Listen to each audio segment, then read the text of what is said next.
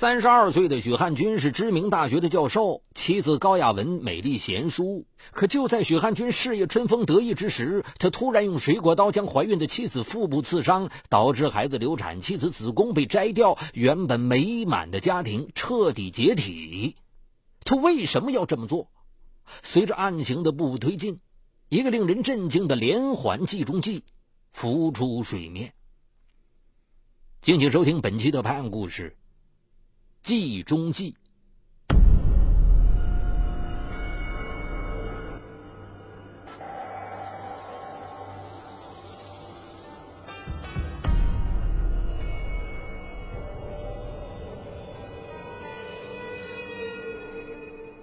许汉军十八岁的时候，进入著名的威斯康星州立大学攻读物理，二十九岁获得博士学位。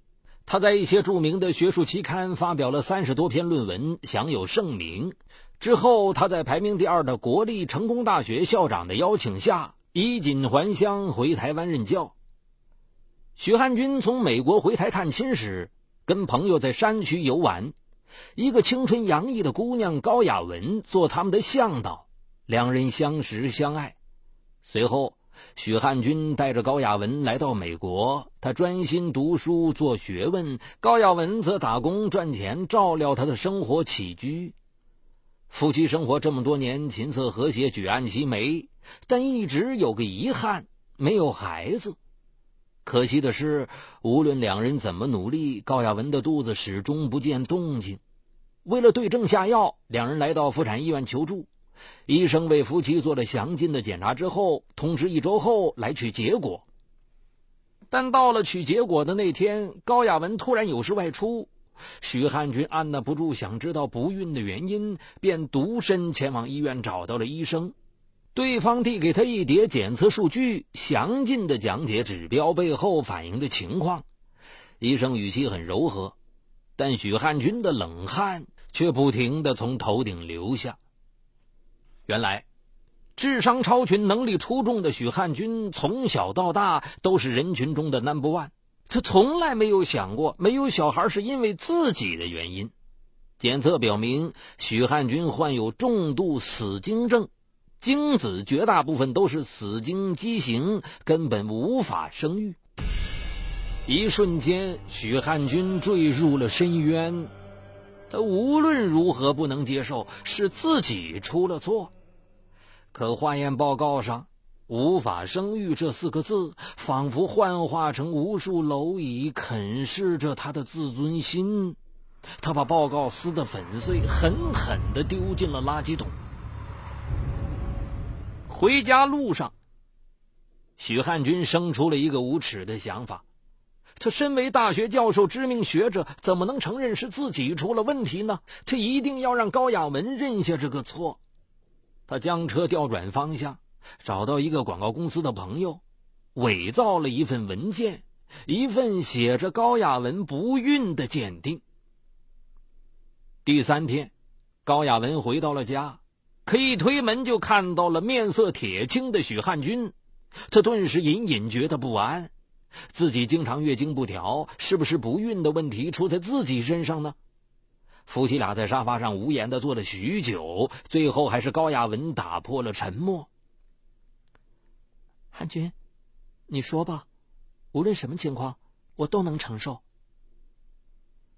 徐汉军何其聪明，早就对高亚文的脾气秉性摸得一清二楚。他假装痛苦的拿出伪造的化验结果，下面写着：“女方卵巢畸形，不能生育。”高雅文泪水决堤，泣不成声。许汉军装模作样的把他搂入怀中，安慰道：“哎，没关系，我们就过二人世界也挺好。你不要自责，尽管我喜欢孩子，可或许注定我没有机会当爸爸。”高雅文听到这话，哭得更是伤心。她只恨自己不争气，委屈了丈夫。眼看妻子掉进设好的圈套，反应完全在预料之中。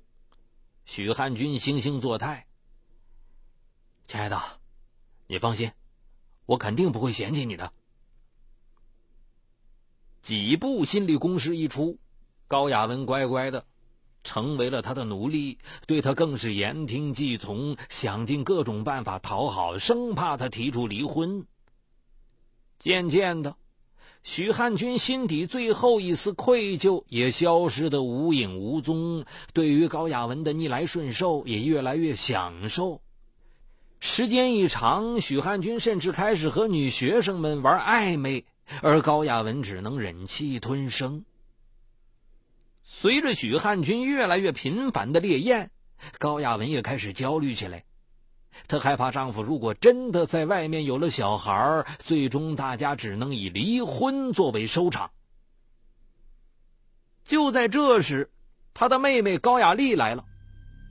相比于高雅文的温柔。高雅丽的性格却比较泼辣。当初许汉军一行人住在山寨时，她和许汉军偷偷见过几次。许汉军还给高雅丽写过一封火辣辣的情书，只因为署名只有一个“雅”字，信被鬼使神差的送到了高雅文的手里。高雅文早对许汉军芳心暗许，赴会时两人都没守住最后一道防线。于是高雅丽主动选择了退出，加上高雅文也长得挺漂亮。探亲结束后，许汉军便带着高雅文去了美国，而高雅丽则嫁到了当地，成为一个富商的妻子。富商婚后很花心，高雅丽也作风不减，夫妻俩终于以离婚收场。因为高雅丽也有出轨行为，她并未分到多少财产。高雅丽这次既为了探望姐姐，也为了散心。结果许汉军回到家已经是凌晨两点多了，满身酒气的他一进门就倒在沙发上呼呼大睡。看着丈夫，高雅文再也忍不住眼泪，在妹妹面前哭诉起自己的痛苦隐私起来。第二天一大早，高雅丽起床给姐姐和姐夫做早餐。他在忙碌的时候，却不知道许汉军已经起床了。高雅丽相比于高雅文，有一股别样的韵味。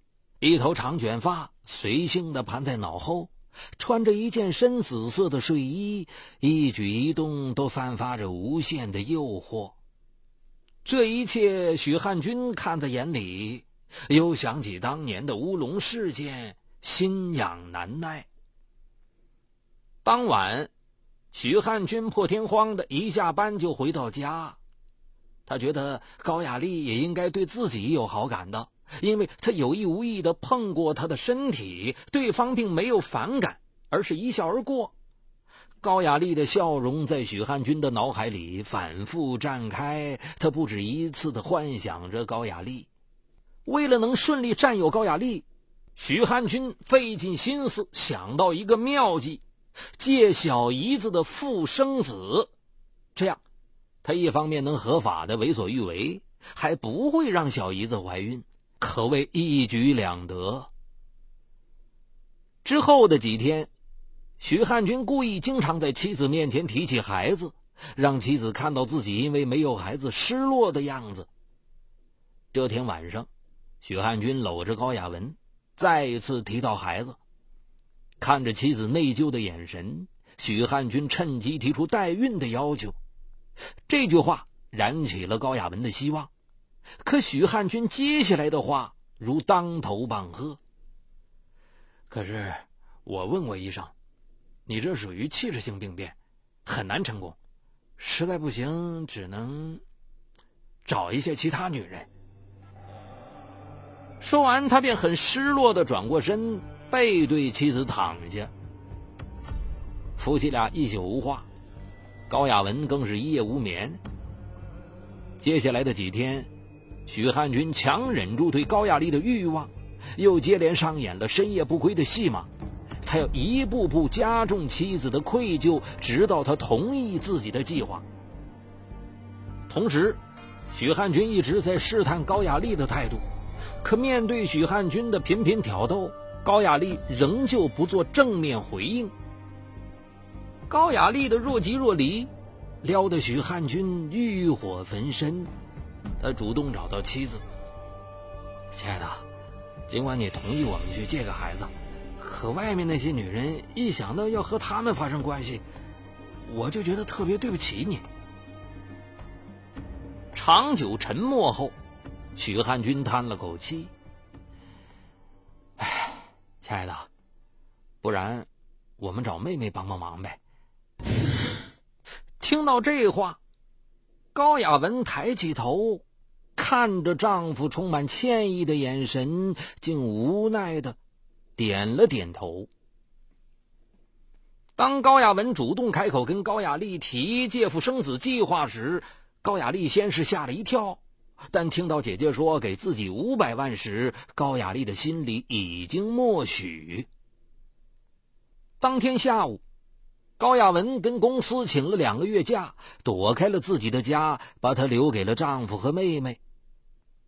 晚上，许汉军早早的回到了家，高雅丽穿着那件深紫色的睡衣给他开了门，两人很快滚倒在一起。自以为阴谋得逞的许汉军一时间春风得意，没想到一天高雅丽告诉他自己怀孕了。妻子听到这个消息后，立刻赶了回来。许汉军的肺简直要气炸了，这个他一手策划的游戏里，高雅丽居然会不可思议的大了肚子。他心里再清楚不过，孩子不是他的。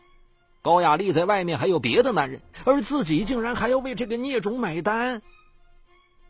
面对一脸兴奋的妻子，许汉军不好发作，只能装作若无其事的履行自己的承诺，照顾怀孕的高雅丽。两个月后，许汉军陪同妻子和高雅丽去医院做检查，结果显示高雅丽怀的竟然是双胞胎。这可把高雅文高兴坏了。自己不仅能如愿以偿当妈妈，而且还是两个孩子的妈妈。谈起妹妹和孩子，高雅文脸上抑制不住的开心。许汉军如何也开心不起来。更让他恼火的是，高雅丽狮子大开口，找他再要五百万。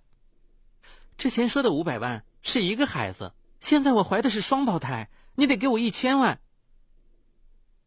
许汉军只能使出缓兵之计。好，等等等，你把孩子平安生下来，我们再说。让许汉军更加始料不及的，就在这时，高雅文也开始有了异样，总是无精打采、懒洋洋的，经常食不下咽，例假更是两个月没有来过了。在高雅丽的提醒下，高雅文买了验孕棒检查，结果证实她也有了身孕。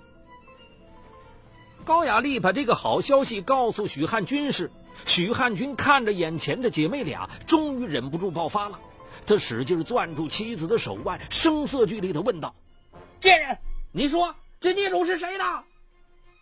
高雅文被许汉军疯狂的表情吓了一跳，想要辩解：“是你的，不可能，我根本就不能生。”许汉军脱口而出：“原来。”高雅文在回娘家后，偶遇了单身的初恋情人陈进义。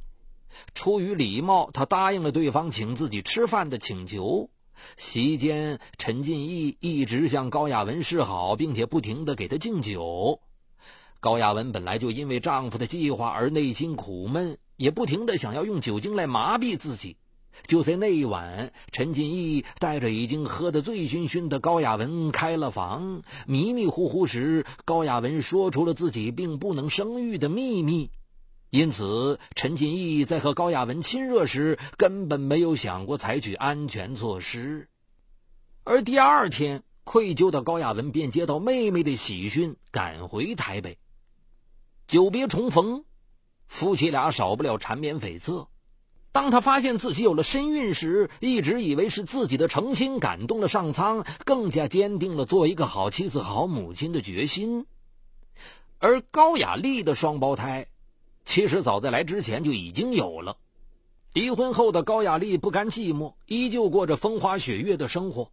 没想到不小心有了身孕，他来到姐姐这里，主要是想偷偷的拿掉孩子，可没想到。